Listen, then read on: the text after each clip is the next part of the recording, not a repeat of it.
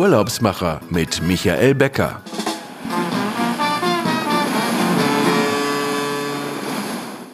Herzlich willkommen. Hier sind wieder die Urlaubsmacher, der Podcast für Reisebegeisterte und Reiseprofis, Mitreiseprofis. Mein Name ist Michael Becker und Sie hören uns aus unserem Studio hier in Berlin bei Fides Reisen Lufthansa City Center aus der Lounge. Ja, ich habe ganz viele begeisterte Gesichter um mich herum, die sich alle darauf freuen, dass die USA die Grenzen wieder öffnen. Ab 8. November ist die Einreise wieder möglich für jeden. Die grundsätzlichen Formalitäten sind vielleicht noch nicht alle ganz geklärt, aber man kann einfach jetzt mal wieder planen und sagen, mein nächster Urlaub geht in die USA. Und das wollen wir heute auch mal zum Anlass nehmen, uns in diese Richtung zu bewegen. Wir waren, glaube ich, in unseren vielen Folgen, wir haben heute die 32. noch nie in den USA was passt nicht besser als eine kombinierte Flug- und Wohnmobil-Rundreise durch die USA zusammen? So habe ich mir gedacht, lade ich mir doch heute mal eine absolute Spezialistin in dem Bereich ein. Unser Gast ist heute Nicola Ahrens von Cruise America und Cruise Canada, eine der größten Wohnmobilanbieter im nordamerikanischen Markt. Ja, sie betreut hier viele Reisebüros und auch die Kolleginnen und Kollegen von Lufthansa City Center Fides reisen.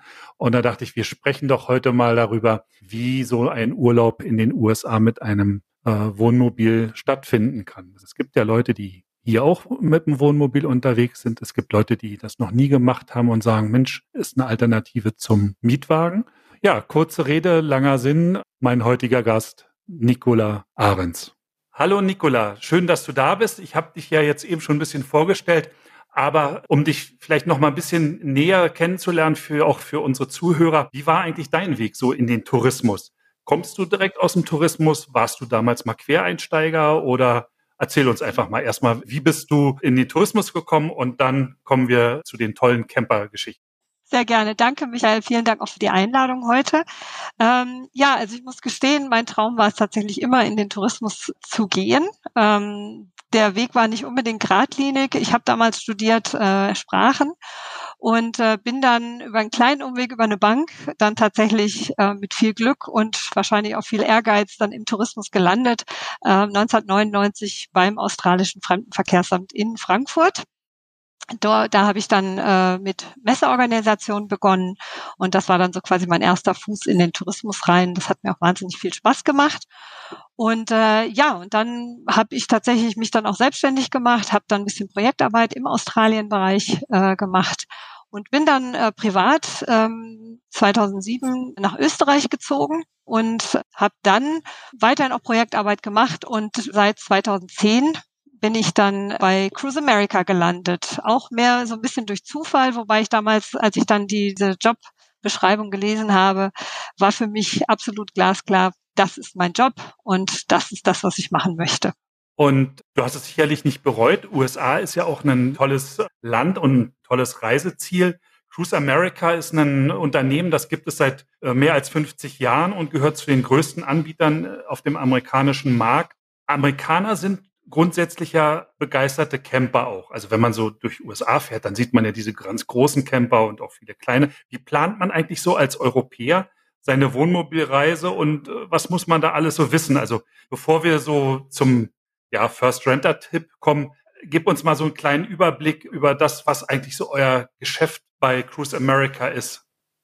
Genau. Ähm, du hast es genau auf den Punkt gebracht. Also das Thema Camping, das äh, boomt ja international. Also natürlich bei den Amerikanern auch. Man möchte fast sagen, sie haben es so ein bisschen miterfunden. Uns gibt's eben, nächstes Jahr feiern wir unser 50-jähriges äh, Jubiläum. Da freuen wir uns natürlich schon wahnsinnig drauf ich sag mal, das Allerwichtigste bei so einer Planung von so einer Reise ist natürlich, sich erstmal zu überlegen, ähm, wo möchte ich denn langfahren? Und äh, das ist schon ein Urlaub, wo man sich vorher ein paar Gedanken machen sollte ja, weil man ist ja mit dem Fahrzeug unterwegs. Man hat natürlich wahnsinnig viel Flexibilität, aber trotzdem sollte man sich da vorher ein bisschen Gedanken machen und äh, vor allen Dingen, man hat ja nicht meistens nicht endlos Zeit, also leider, ähm, sondern man ist ja auf einen bestimmten Zeitraum begrenzt, dass man da auch sich nicht zu viel vornimmt. Das ist so eigentlich so mein wichtigster Tipp. Dafür sind wir natürlich wahnsinnig gut aufgestellt. Wir haben eine sehr große Flotte bei Cruise America und Cruise Canada. Das ist übrigens eine und die gleiche Firma. Unser Head Office sitzt in Mesa in Arizona. Ja, mit insgesamt 38 internationalen Vermietstationen in ganz Nordamerika haben wir natürlich da auch die größte Auswahl. Eine Flotte von ungefähr vier bis viereinhalbtausend Fahrzeugen. Also auch da bieten wir den Kunden ganz viele Möglichkeiten. Äh, insofern die sozusagen die Infrastruktur ist da von unserer Seite. Wir machen das eben schon sehr lange, wie gesagt, und wissen, was wir da anbieten und warum wir das so anbieten, wie wir es anbieten. Man muss sich wirklich gleich vorher Gedanken machen. Also es ist ja bei anderen Rundreisen auch so, aber genau. also der, es gibt ja einen Unterschied, ob ich mit einem Wohnmobil unterwegs bin oder mit einem Auto. Da gibt's sicherlich auch einen Tipp zum Etappenplan. Was kann man sich eigentlich zutrauen oder zumuten als eine Etappe am Tag oder sollte man wirklich jeden Tag woanders sein? Was ist genau. da so dein Tipp? Genau, also mein Tipp ist äh, ganz klar, dass man eben sich weniger vornimmt, als man denkt, was man so reisen könnte. Das ist, glaube ich, so der Haupttipp. Ich empfehle nicht mehr als 200 Meilen maximal am Tag zu fahren. Und da auch wiederum der Tipp, lieber nicht jeden Tag fahren. Also durchaus mal zwei oder auch drei Nächte an einem Ort bleiben, weil erst dann bekommt man wirklich so dieses Gefühl des Campings. Ähm, der Unterschied, du hast es eben schon angesprochen, gerade zu einer Reise mit äh, Mietwagen und Hotel, weil häufig werden nämlich diese zwei Reiseformen auch verglichen. Ähm, der Hauptunterschied ist, man ist mit dem Camper, man fährt nicht so wie mit einem Auto. Man tendiert tatsächlich dazu, dann auch häufiger mal stehen zu bleiben. Man macht vielleicht mal ein Picknick irgendwo, bis man sich dann seine Sandwiches gemacht. Das braucht alles Zeit. Und diese Zeit möchte man ja auch genießen. Also wir heißen ja auch deswegen Cruise, Cruise. America, genau.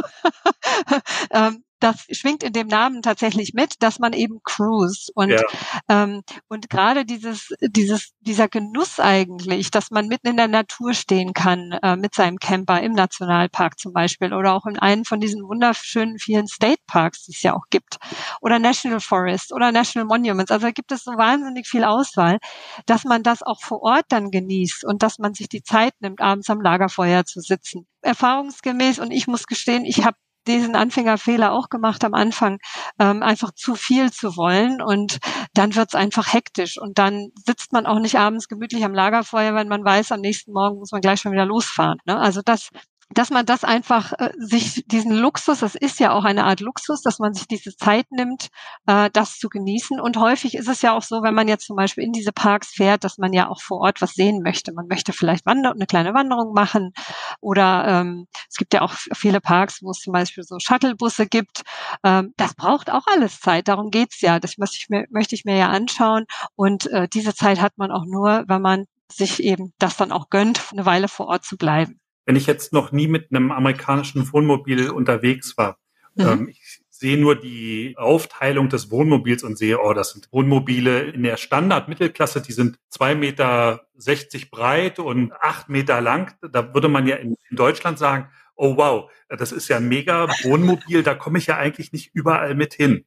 Das mhm. ist das Nationalpark. Wenn ich also jetzt mit einem acht oder neun Meter Wohnmobil in den Park komme, habe ich da überhaupt eine Chance, mich auch irgendwo hinzustellen? Denn wir sehen es ja, wenn wir hier auf dem Campingplatz sind, du bist Camperin, ich bin mhm. Camperin, dann dreht man ja schon die Augen, wenn da eben so ein großes, voll integriertes Concorde-Mobil kommt mit äh, genau. 9,50 Meter, die eigentlich zwei Plätze brauchen. Wie ist das in den USA auf einem Platz in einem Nationalpark? Genau, also es ist äh, grundsätzlich so, dass mit unseren Fahrzeugen, und wir haben ja insgesamt fünf verschiedene Fahrzeugtypen, die sich eigentlich im Prinzip nur dadurch unterscheiden, dass die Länge anders ist, beziehungsweise die Anzahl an Personen, mit denen man quasi in dem Fahrzeug dann wohnen kann.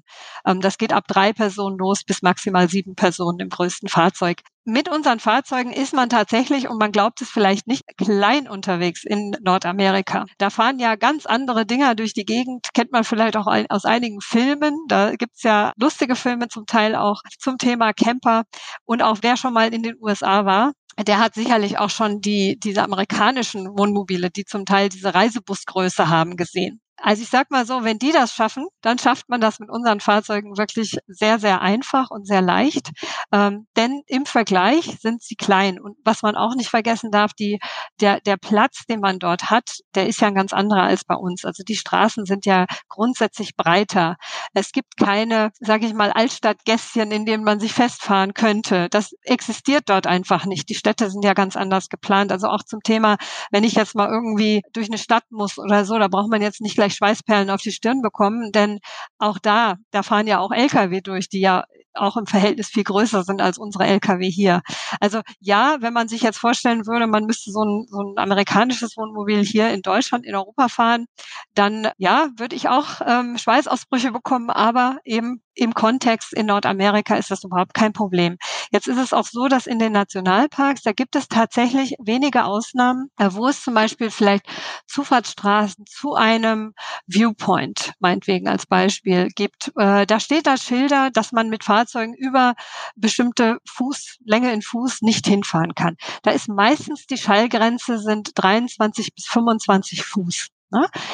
Und das sind dann Straßen, die vielleicht entweder enge Haarnadelkurven beinhalten oder wo man einfach am Ende dieser Straße keine Wendemöglichkeit hat. Das sind aber ganz wenige Ausnahmen und häufig ist es auch so, dass in diesen Nationalparks es Shuttlebusse gibt, dass man zum Beispiel gar nicht mit seinem Wohnmobil überhaupt reinfahren muss. Also als Beispiel Zion, Bryce, die weiß ich aus eigener Erfahrung, da fahren Shuttlebusse, da braucht man sich solche Gedanken überhaupt nicht zu machen. Ne? Der Shuttlebus fährt den ganzen Tag im Kreis und man steigt dann ein wo man gerade ist, steigt aus, wo man möchte und kann dann entsprechend wieder den nächsten Bus nehmen. Also es ist mir selber, und ich mache das jetzt seit elf Jahren, noch nie passiert, dass ich irgendwo das als Einschränkung erlebt habe, dass ich irgendwo nicht hinkam, wo ich gerne hingekommen wäre. Da kann ich wirklich jeden beruhigen.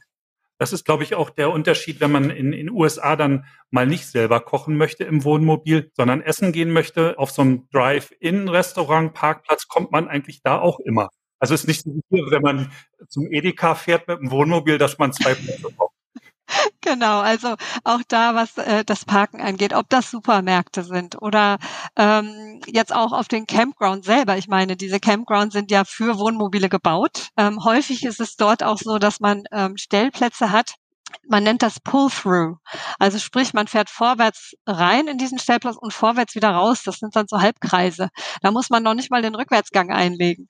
Und auch auf diesen Supermarktparkplätzen wie beim Walmart zum Beispiel, da gibt es meistens extra Stellplätze für Wohnmobile. Also auch da, ne, man, man darf nicht vergessen, die Amerikaner machen das schon viele, viele, viele Jahre. Ähm, legendär sind die, man nennt sie die Snowbirds, also die Schneevögel. Das sind die weißhaarigen Rentner quasi und Rentnerinnen, die dann häufig den Winter vom Norden dann in den Süden fahren, um den Winter zu verbringen. In Florida zum Beispiel, die stellen sich dann da drei, vier Monate mit ihren Riesenteilen dann auf dem Campingplatz und überwintern dort. Also die Infrastruktur ist einfach großartig. Die gibt es seit vielen, vielen Jahren. Man kann sagen, es gibt über 16.000 Campgrounds in ganz Nordamerika. Also da ist wirklich die Ausstattung hervorragend. Und was man auch noch dazu sagen muss, äh, gerade diese Campgrounds oder Stellplätze in den Nationalparks, in den State Parks, also sage ich mal in der Natur, ähm, die sind riesig. Also da hat man einen Stellplatz, das wäre bei uns ein halber Campingplatz den man da als eigenen Stellplatz hat. Da ist dann immer auch so eine Feuerstelle, da ist eine Picknickgarnitur, äh, die man hat und einfach wahnsinnig viel Platz drumherum. Also auch da braucht man sich deswegen wirklich überhaupt gar keine Gedanken zu machen. Also ein ganz anderes Erlebnis, als äh, wenn man Absolut. in Europa unterwegs ist. Absolut. Alles, alles etwas größer. Richtig, wie alles in Nordamerika. Ich sage mal, wenn die eine Sache wirklich viel haben, dann ist das Platz. Vor allen Dingen, wenn man natürlich in diesen Regionen unterwegs ist, die sich halt auch für Camper eignen. Ich sag mal so, man würde jetzt keinen Städtetrip planen mit einem Wohnmobil, das wäre Quatsch, aber ich glaube, das, das weiß eigentlich auch jeder. Aber ähm, weil du sagst Städtetrip, wenn man jetzt doch sagt, ähm, ich fahre mit meinem Wohnmobil vielleicht die Nationalparks im Westen und dann komme ich ja automatisch irgendwie an Las Vegas vorbei und denke mir, oh man, eine Show möchte ich doch mal gesehen haben. Was mache ich dann mit meinem Wohnmobil, wenn ich dann vielleicht im Mirage oder im, äh, in einem der anderen Hotels wohnen möchte? Genau, also es gibt mitten in der Stadt von Las Vegas auf dem Strip gibt es tatsächlich auch einen Campground. Man meint es nicht. Ähm, ist vielleicht ein großes Wort, aber es ist ein Stellplatz. Ähm, da hat man dann auch Anschlüsse, kann man machen. Aber natürlich ist halt der Reiz für die meisten, dass sie dann sagen, ach, jetzt wohne ich dann auch mal in so einem tollen Hotel und lass mir mal das ganze, das ganze Glitzer und Glamour über mich ergehen quasi. Ich kann jetzt keine Hotels nennen, weil ich es nicht genau weiß, aber ich weiß von Kunden, die mir das erzählt haben, äh, dass sie schon auf Anfrage beim Hotel die Möglichkeit hatten, den Camper dann dort abzustellen und haben dann eben zwei oder drei Nächte in dem Hotel verbracht. Also die Hotels sind da auch größtenteils darauf eingestellt. Die wissen das, dass viele Kunden das gerne möchten und bieten dann den Service. Manchmal ist das ein Parkplatz vom Hotel selber, auch die sind ja überdimensioniert. Ähm, oder die haben halt einen Deal mit irgendeinem öffentlichen Parkplatz, wo man das äh, Fahrzeug dann für die Zeit unterstellen kann. Über Ausstattung haben wir noch gar nicht gesprochen. Mhm. Ich glaube, ein Merkmal bei euch ist, dass alle Wohnmobile einer Kategorie den gleichen Grundriss haben. Das heißt, wenn ich das einmal gesehen habe, dann weiß ich auch, ich bekomme bei dem Typ A auch immer diesen gleichen Grundriss. Richtig. Wie schafft ihr das?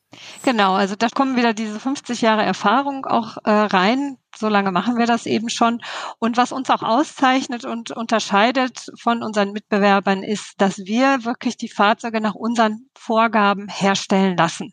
Und das machen wir schon seit vielen Jahren. Und dadurch können wir sicherstellen, dass zum Beispiel, äh, wenn man sich jetzt, wenn der Kunde sich äh, im Katalog den Grundriss anschaut, ich sag mal von unserem C25, von unserem Standard-Wohnmobil und sieht, aha, vorne ist ein Alkovenbett und hinten ist nochmal ein Doppelbett und daneben ist die Dusche und Toilette, dann ist das Fahrzeug, was er dann hinterher bekommt, auch haargenau so, weil wir eben äh, zum Hersteller gehen und sagen, so, das ist der Grundriss vom C25. So möchten wir bitte das Fahrzeug gebaut haben. Wir haben zum Teil sogar Mitarbeiter von uns, die dann ins Werk gehen und diesen sage ich mal, diese Lieferkette dann auch mit überwachen. Also da stellen wir dann sicher, dass das dann auch genauso rauskommt. Und dieses Thema Erfahrung spielt dann auch da rein, dass wir zum Beispiel, es gibt einige Features, die man unseren Fahrzeugen vielleicht nicht auf Anhieb ansieht, wo wir einfach aus dieser vielen Erfahrung schon vorgesorgt haben, dass gewisse Sachen gar nicht zum Problem werden beim Kunden. Ein, ein Beispiel ist diese Einstiegstreppe in den Wohnbereich. Michael, ich weiß, du hast selber Camper-Erfahrung äh, hier in Europa auch und ähm, kennst das wahrscheinlich. Es gibt ja diese Treppe, die man so rausziehen kann, die dann zum Teil automatisch rausgeht oder die man halt manuell rausziehen kann. Ja, und das ist ehrlich gesagt immer so, ein, so eine kleine Sollbruchstelle, sage ich mal. Manche Kunden vergessen, die wieder reinzuschieben und an der nächsten Tollstation, also hier Mautstation, fahren das die sich die Treppe sicher. ab. Ja. Richtig. So, das wissen wir, deswegen haben wir sowas gar nicht. Was wir gemacht haben, ist, dass wir diese Einstiegstab, die ist fix eingebaut im Camper und da kann man nichts rausziehen, reinschieben oder sonst irgendwas. Kann gar nicht quasi, sondern ihr habt den Einstieg hinter der Tür. Der ist hinter der Tür, ganz genau, und der ist wirklich äh, fix. Ja. ja. Und also das sind so kleine, da gibt's ganz, ganz viele Beispiele. Ähm, das merkt der Kunde gar nicht, aber das ist einfach diese Erfahrung, die wir in den vielen Jahren gemacht haben, wo wir einfach vorsorgen, sagen, wir bauen die Fahrzeuge schon so, dass es gar nicht erst überhaupt zum Problem wird dieser Grundriss ist ja dann auch ein Vorteil, wenn ein Kunde bei euch in der Hotline anruft und sagt, ich habe ein Problem. Das heißt, genau. Mitarbeiter im Service, die müssen gar nicht überlegen, was für ein Modell hat der gerade, sondern der hat eben das Standardmodell und da ist eben der Regler für die Heizung immer an der gleichen Stelle. Richtig, ganz genau. Das ist ein sehr guter Punkt, ja. ganz genau. Unsere eben unsere 24 Stunden, sieben Tage die Woche Helpline, die den Kunden immer zur Verfügung steht. Ähm, eben auch für so Beispiele. Äh, ich ich habe selber schon genutzt äh, nachts um drei, wo es dann doch ein bisschen frischer wurde, als wir dachten und wir gerne die Heizung anmachen wollten und die funktionierte nicht auf Anhieb. Da habe ich dann auch bei unserer Travelers Assistance angerufen und die nette Dame hat mir dann in drei Sätzen geholfen und äh, schon funktionierte die Heizung wieder. Also das ist ein ganz, ganz wichtiger Punkt. Und ja, genau, also für das Team in der Travelers Assistance ist es natürlich einfacher, weil die ganz genau wissen, aha, C25 hat der Kunde, ja, dann ist der Thermostat dort oder ja. der Generator ja. ist äh, da und der äh, Schalter dafür ist an der Stelle. Ähm, und was auch noch ein wichtiger Punkt ist natürlich, ich meine, es gehen Dinge kaputt, wie überall. Also eine Windschutzscheibe zum Beispiel, da passt die gleiche Windschutzscheibe auf alle unsere Fahrzeugmodelle, weil unser Unterbau immer von Ford ist, ohne jetzt hier Werbung zu machen. Ja. Aber das macht natürlich auch unser Leben an der Stelle ein bisschen einfacher, einfach was so Ersatzteile auch angeht. Ne? Ja.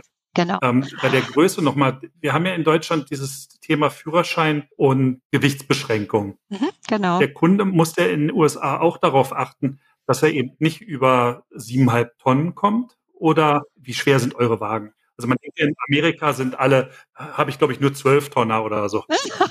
also ganz so schlimm ist es tatsächlich nicht. Und die Schallgrenze, die ja hier in Europa die meisten Menschen betrifft, sind ja diese dreieinhalb Tonnen und da sind wir tatsächlich drüber. Aber es ist so, dass in den USA das keine Rolle spielt. Wir haben Recreational Vehicle, ne? deswegen heißen die, hat vielleicht der eine oder andere schon mal gesehen, RV, also RV abgekürzt. Und in diesem Bereich der Recreational Vehicles gibt es keine Beschränkungen, was das Gewicht angeht beim Führerschein. Und die Amerikaner, die, die Regel ist, die Amerikaner stellen unseren Führerschein dem ihren gleich. Und da es diese Gewichtsunterscheidung bei deren Pkw-Führerschein nicht gibt, sagen die halt, gut, dann kannst du auch unsere Fahrzeuge genauso fahren wie die Amerikaner auch. Also von daher braucht man sich da keine Gedanken zu machen. Das Wichtige ist halt, dass man mindestens 21 Jahre alt sein muss, um bei uns anzumieten. Und das äh, Schöne ist, dass es auch keine Zusatzgebühren gibt für Fahrer unter 25. Das ist häufig im Mietwagenbereich so. Das haben wir nicht. Und ähm, es gibt auch keine Altershöchstgrenze. Also auch ein netter Punkt. Ähm, wenn die Kunden, solange die Kunden uns einen äh, gültigen Führerschein vorlegen können, dann können sie auch bei uns anmieten. Ja, ist toll. Amerikaner, wenn die ihr Wohnmobil anmieten, weil sie vielleicht kein eigenes haben, dann fahren die damit nach Hause und laden dann ihre Küche ins Wohnmobil und ihre eigenen Bettsachen. Ähm, das kann ich natürlich als Europäer, wenn ich im Flieger und äh, einem Koffer komme, ja nicht machen. Genau. Ist das dann bei euch so, dass ihr bestimmte Packages habt für Küche und, und Bettzeug, so wie beim Ferienhaus? Kann man sich Richtig. ja auch immer dieses individuelle Package dazu mieten. Wie macht ihr das mit dem Equipment bis hin zu Gartenstühle, sage ich mal? Ja, genau. Also der, der Vergleich zu der Ferienwohnung, der ist äh, fantastisch. Genauso ist es nämlich bei uns auch eben. Und wie du angesprochen hast, wir haben natürlich auch viele Amerikaner, die bei uns mieten und die bringen sich eben alles von zu Hause mit. Deswegen haben wir optionale Pakete, die wir anbieten. Das sind genau zwei Stück, nämlich einmal, wir nennen das das Personal Kit. Das ist im Prinzip die Ausstattung pro Person, sprich alles, was Bettzeug ist, Handtücher, äh, Kopfkissen und so weiter. Und dann gibt es das Vehicle Kit, das ist eben die Fahrzeugausstattung. Da ist alles drin, was ich in der Küche brauche, also Geschirr, Töpfe und so weiter. Ne? Also das kann man sich optional dazu buchen, wenn man das möchte. Wird der meist, werden die meisten Kunden auch tun oder machen auch die meisten internationalen Kunden. Es sei denn, es gibt welche, die besuchen zum Beispiel erst ihre Familie oder Freunde und leihen sich dann die Sachen dann von denen aus. Deswegen sage ich immer, es ist wirklich optional. Und das nächste, was man noch bei der Buchung dann äh, sich entscheiden muss, ist, wie viele Meilen fahre ich ich denn? Ah ja, genau, unser Anfangsthema. Was Richtig, ganz genau. Genau, also da ist es, äh, weil wir wissen, die Kunden sind einfach sehr, sehr individuell unterschiedlich, ähm, bieten wir eben diese Meilenpakete an, die kann man sich individuell zusammenstellen. Und ich da kommen wir wieder eben, wie, wie, du sagtest, zum Anfang zurück, nämlich diese Überlegung, wo will ich denn hinfahren und wie viel Meilen brauche ich da? Und das ist ganz einfach. Da gibt es, ja, ich sag mal, Google Maps, da kann man das eingeben, dass man ungefähr so eine Pi mal Daumen Angabe hat. Immer noch mal ein bisschen draufrechnen, weil man fährt immer mehr, als man denkt. Das ist so die Faustregel.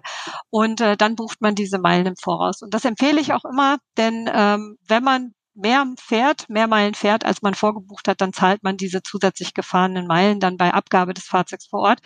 Und da ist leider der doppelte Preis pro Meile. Okay. Also von daher spart man wirklich, wenn man sich vorher ein bisschen großzügiger seine Meilenpakete zusammenstellt. Wenn ich mir jetzt dann, wenn ich merke unterwegs, dann, dass es nicht reicht, dann buche ich ein Meilenpaket nach. Geht das auch? Nee, das geht leider nicht. Das ist wirklich etwas, da ja. muss man sich im Voraus entscheiden. Wirklich genau. planen und sagen, großzügig, das kaufe ich mir ein. Richtig. Und äh, es gibt natürlich auch unlimitierte Meilen. Ne? Also das kann man sich ah, ja. natürlich auch dazu buchen, wenn man das möchte. Genau. Das da gibt's. Ja. Also zusammengefasst kann man sagen, eigentlich jeder, der noch nie mit einem Wohnmobil unterwegs war, der braucht sich keine Gedanken zu machen, dass das äh, Wohnmobil vielleicht zu groß ist, wenn er das hier so im Vergleich mal so sieht. Mhm. Ähm, er hat eine gute Ausstattung, ähm, es ist an alles gedacht. Eigentlich ist er in jedem Park und überall willkommen, weil es genügend Platz gibt bis zur Feuerstelle. Ja. Und für geübte Camper ist es einfach mal eine neue Erfahrung, die dann den Sprung über den Atlantik machen wollen. Ja. Ja, es ist wirklich sowohl für Anfänger als auch für die routinierten Camper, die das vielleicht hier schon kennen, die werden ein paar Unterschiede feststellen tatsächlich, weil ein paar Sachen funktionieren anders bei den Campern in Amerika. Und ich muss ganz ehrlich sagen, also wer so ein bisschen Lust drauf hat, das noch nie gemacht hat, der wird wahrscheinlich ähm, ja süchtig werden, sage ich mal. Wenn er, wenn er an so einem schönen Platz ja. im Nationalpark steht und einfach nur beim Frühstück rausguckt. Ganz genau. Meine Erfahrung ist, man hat eine gewisse Vorstellung. Wenn man das zum Beispiel noch nie gemacht hat, äh, hat man eine gewisse Vorstellung, was so ein Camperurlaub beinhaltet. Man hat halt sein Fahrzeug, da ist das Bett drin und die Dusche. Die sind ja bei uns auch alle mit komplett ausgestattet mit Dusche, Bad und Küche, allem, was man braucht. Ja, und dann fährt man halt und dann sieht man Sachen und so. Und interessanterweise rückt das, worüber man sich vor der Reise sehr viele Gedanken macht. Ähm, wie funktioniert das mit dem Stromanschluss und dem Abwasser und dem Wasser? Und das klingt alles so fürchterlich kompliziert. Das rückt rasend schnell in den Hintergrund, weil erstens stellt man fest, dass das alles total einfach ist. Ähm, und was stattdessen in den Vordergrund kommt, da, da tut sich wirklich ein, eine neue Welt auf von Erfahrungen, mit denen man gar nicht gerechnet hat. Also ich als Beispiel, ich war ähm, mit meinem Mann unterwegs, wir waren im Canyonlands äh, National Park wir waren den ganzen Tag wandern. Es war ziemlich warm. Wir haben den ganzen Tag, ich weiß nicht, gefühlte fünf Liter Wasser in uns reingeschüttet und kamen dann am Ende des Tages nach einer wunderschönen Wanderung zum Camper zurück. Braucht man mal irgendwas mit Geschmack, was man äh, trinken kann. Wir haben natürlich immer irgendwie so die Notflasche Softdrink im Kühlschrank. Da haben wir dann erstmal getrunken. Das war eine Offenbarung. Und äh, dann habe ich auch immer Eis am Stiel im Gefrierfach, weil der Camper hat nämlich ein Gefrierfach. Der funktioniert übrigens auch, wenn man nicht am Strom hängt. Das heißt, wir haben uns dann in dieser Abendsonne draußen hingesetzt vor den Camper und haben unser Eis am Stiel mit Genuss verzehrt. Und da kamen dann die anderen Gäste, die auch langsam zu ihren Fahrzeugen zurückkamen, die ähm, zum Beispiel mit Auto unterwegs waren und die liefen an uns vorbei, so man sah richtig, wie ihnen das Wasser im Mund zusammenläuft. Und äh, ich hätte wahrscheinlich das Eis am Stiel verkaufen können dort an der Stelle. Und das sind so diese Momente, wo man merkt, wow, das ist echter Luxus. Ne, das ist, mit, mit sowas rechnet man ja nicht unbedingt. Und das sind eigentlich die Erlebnisse, die das Ganze dann wirklich so einzigartig machen. Und das ist eben auch der Unterschied. Man kann ja nicht in jedem Nationalpark auch übernachten. Also es gibt ja für die Autorundreisenden ja auch die Möglichkeit zu sagen, ich übernachte im Park, genau. in einer Lodge oder manche haben ja auch Hotels. Mhm. Aber das sind ja nur wenige. Und das ist auch, muss man ja auch immer sehr weit im Voraus buchen, weil die Nationalparks ja sehr beliebt sind mit ihren geringen Unterkünften. Aber die meisten fahren dann ja raus und haben dann noch mal locker ihre 100 Meilen vor sich, wenn sie aus dem Yosemite zum Beispiel nach Süden rausfahren. Richtig. Das ist ja endlos.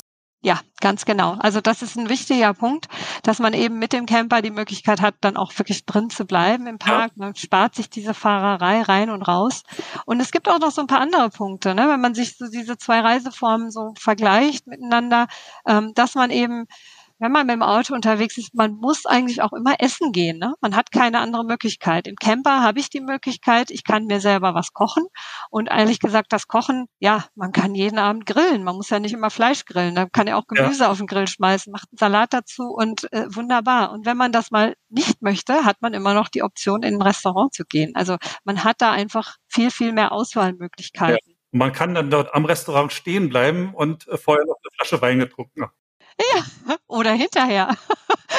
genau, richtig, ja. Also sind einfach, man hat, ich sage mal, einen bunteren Strauß an Möglichkeiten, wenn man das eben möchte. Ne? Also ich, ich finde auch diese zwei Reiseformen, ich meine, darum geht's ja jetzt eigentlich gar nicht so richtig, aber häufig ist es ja so, dass dass dieser Vergleich angestrebt wird. Mal gucken, machen wir lieber Mietwagenhotel oder machen wir mal Camper. Das ist für mich so ein bisschen wie Sonne und Mond vergleichen tatsächlich, weil es sind einfach, man denkt, es wären sehr ähnliche Reiseformen und sie sind ähnlich in dem Sinne, dass man halt eine Route zurücklegt. Aber inhaltlich sind die zwei Reiseformen wirklich komplett unterschiedlich mit vollkommen anderen Erlebnissen. Und ich, ich kenne beides. Also ich habe das auch schon mit, bin schon 1995 schon mit Zelt und Mietwagen durch die USA gefahren. Da musste man auch noch keinen Campingplatz vorreservieren. Ähm, das ist übrigens heute auch ein bisschen anders. Ne? Das vielleicht auch noch so im Nebensatz dazu, gerade wenn man jetzt in die Nationalparks möchte, in die bekannten Nationalparks, dass man da wirklich frühzeitig auch reserviert. Also das, wie gesagt, das Thema Camping ist einfach beliebt geworden. Es gibt über 16.000 Campgrounds in ganz Nordamerika, aber dennoch, gerade in der Sommerzeit, in der Hoch Saison auch an Wochenenden oder auch an den amerikanischen oder kanadischen Feiertagen. Die sollte man auch im Kopf haben. Da wird es dann unter Umständen knapp, wenn vor allen Dingen, wenn viele einfach an den gleichen Ort wollen. Ne? Auf den Buchungsboom und was uns jetzt erwartet, wenn ab November wieder die USA Einreisen ermöglichen, kommen wir gleich nochmal. Wir machen mal eine kurze Unterbrechung mhm. für die Reisenews, die heute auch wieder von Lobster Experience kommen und dann hören wir uns gleich wieder. Alles klar.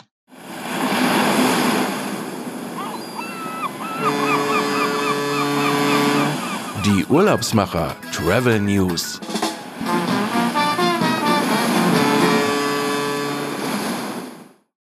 Herzlich willkommen zum Newsticker bei Ihren Urlaubsmachern.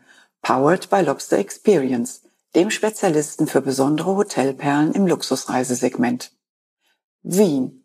Für Kulturliebhaber, Architekturbegeisterte, Kaffee-Enthusiasten ist die Metropole an der Donau eines der Top-Ziele für einen Wochenendtrip. Im Herbst finden viele Kulturveranstaltungen statt. Vienna Art Week vom 19. bis 21. November. Die Art Week ist ein Zusammenschluss von führenden Wiener Kunstinstitutionen, die Plattform für bildende Kunst und Kunstwoche zugleich. Jedes Jahr im November ist die Art Week mit 200 Veranstaltern und etwa 35.000 Besuchern ein einzigartiges Festival. Die Wiener Staatsoper ist eines der wichtigsten Opernhäuser der Welt mit rund 350 Vorstellungen pro Spielzeit. Im November stehen Nabucco, Faust, Carmen, Der fliegende Holländer und Placido Domingo auf dem Spielplan. Hoteltipps Wien. Das Topaz ist ein Boutique-Hotel im kleinsten Hochhaus Wiens mit 32 stylischen und luxuriösen Zimmern in unmittelbarer Nähe zum Stephansdom. Das Topaz setzt mit seiner atemberaubenden, preisgekrönten Architektur, seiner enorm komfortablen Einrichtung und gleichzeitig seiner nachhaltigen, ressourcenschonenden Philosophie besondere Maßstäbe. Ein Juwel inmitten von Wien, das nicht umsonst zu den besten Hotels in Wien zählt. Hotel Armee. Das Hotel Armee befindet sich direkt gegenüber des Schwesternhotels Topaz und vereint kosmopolitische Atmosphäre mit facettenreichen Flair. Ganz nach dem Motto Hollywood meets Vienna Charme der goldenen 30er Jahre finden sich hier honigfarbene schimmernde Wände, hochglänzende Makassar-Schmetterling-Holzverkleidungen und wertvolle Marmorbäder. Ein Highlight ist die Lamé Rooftop Bar mit einem tropisch anmutenden Setting und einem fantastischen Blick über die Wiener Innenstadt und auf den nahegelegenen Stephansdom.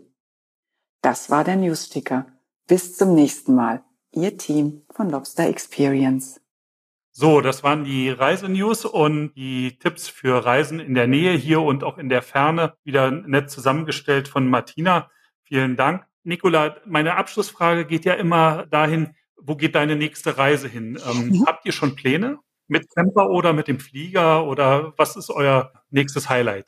Ja, tatsächlich. Also es ist noch nicht in Stein gemeißelt, aber ähm, ja, die News, dass jetzt USA wieder aufmachen, ist ja noch relativ frisch und Natürlich habe ich absolute Entzugserscheinungen, was einen Camperurlaub angeht in, in Amerika. Und äh, wir planen tatsächlich locker ähm, dann im Mai, Juni nächsten Jahres dann tatsächlich mal so ein bisschen in dem, im Osten den Bereich der USA zu erkunden. Da war ich mit dem Camper äh, selber tatsächlich noch nicht. Ähm, insofern das stünde mal so auf unserer Liste. Das hört sich toll an und da kann ich im Grunde nur unseren Hörern empfehlen, wenn sie auch eine Reise planen, dann wenden sie sich an Fides Reisen Lufthansa City Center und dann vielleicht auch in den Osten, Great Lakes, einmal rum durch Kanada und durch die USA mhm. oder den Old Highway 101 äh, in Kalifornien von Süden nach Norden zu den Mammutbäumen. Also mhm. ähm, es gibt viel, was man unternehmen kann. Aber Nika, du hattest es im Vorgespräch schon gesagt, mhm. ähm, man muss sich sputen. Ähm, genau.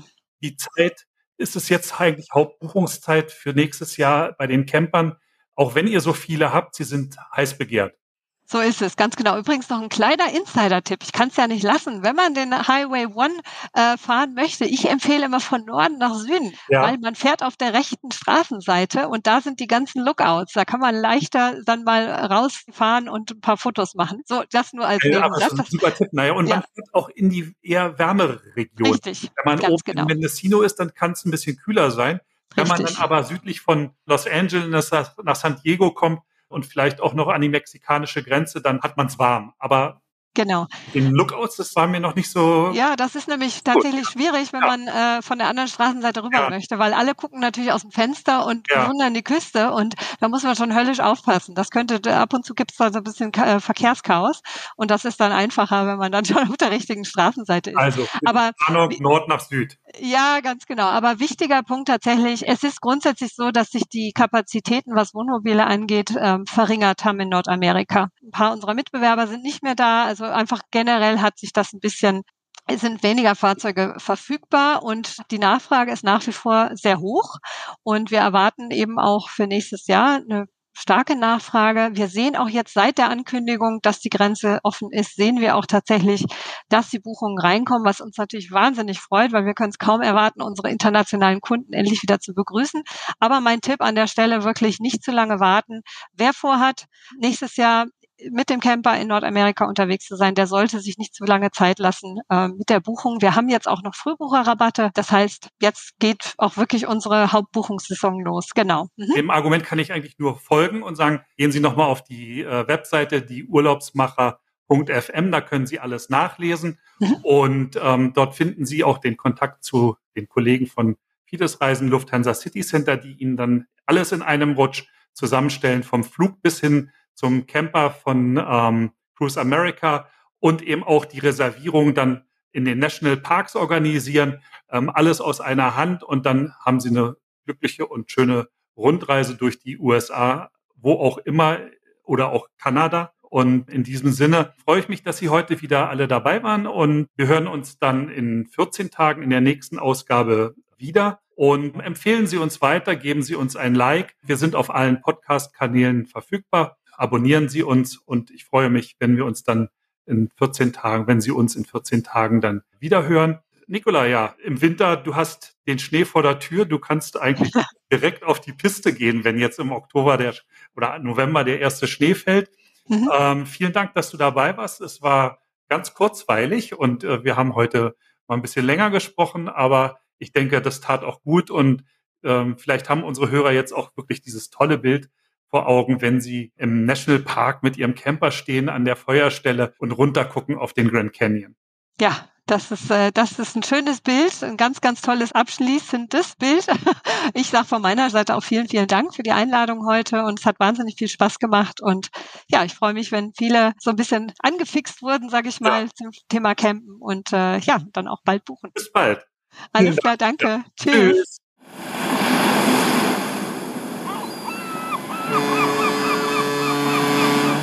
Urlaubsmacher mit Michael Becker.